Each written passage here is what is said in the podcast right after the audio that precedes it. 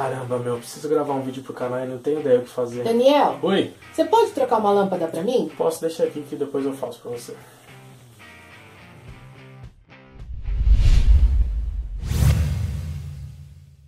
Quantas vezes você já se pegou com prazo apertado precisando ter uma ideia para o trabalho e a ideia simplesmente não aparecia na sua cabeça?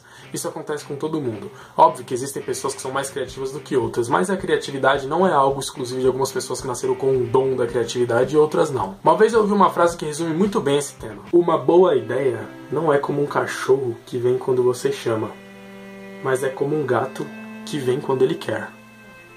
Mentira, não foi aqui que eu li isso aqui. Eu vou listar aqui quatro coisas que vão ajudar no seu processo criativo e ajudar a estimular a sua criatividade. Primeiro, busque referências. É importante que você tenha as referências que seu cliente te passa para que você entenda o que está na cabeça dele no trabalho que você vai desenvolver para ele.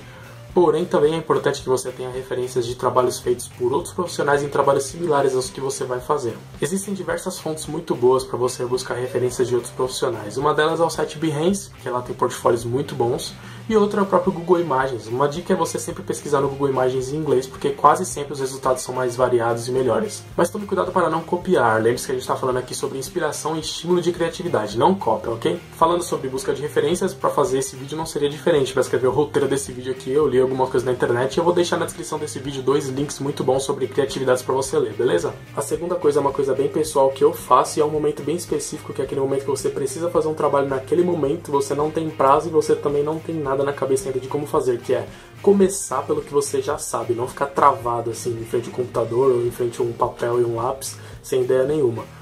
Como você faz isso? Você já vai criando o arquivo no tamanho certo, já vai escrevendo os textos, as coisas que não envolvem ainda a criatividade, as ideias que você precisa ter.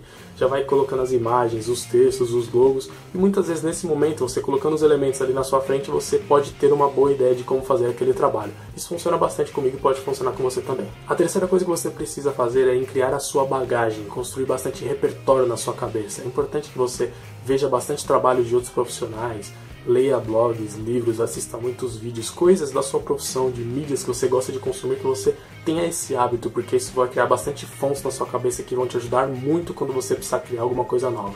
E a quarta coisa que você precisa saber é que às vezes é necessário dar uma pausa. Quando você está cansado, preocupado com alguma coisa, é muito difícil você ser criativo. Nesses casos, a melhor coisa é você sair, dar uma volta, tomar um café, ou quem sabe até você parar e voltar somente no outro dia depois de uma boa noite de sono. Mas e você? Você tem alguma técnica que você usa para estimular a sua criatividade? Deixa aqui nos comentários para compartilhar com todo mundo que eu leio também respondo a todos os comentários, beleza? Se você gostou desse vídeo, se ele foi útil para você de alguma forma, deixe seu like, que isso ajuda bastante na divulgação do canal, e se inscreva no canal para receber os próximos vídeos que toda segunda-feira tem vídeo novo. Beleza, pessoal? Valeu, abraço!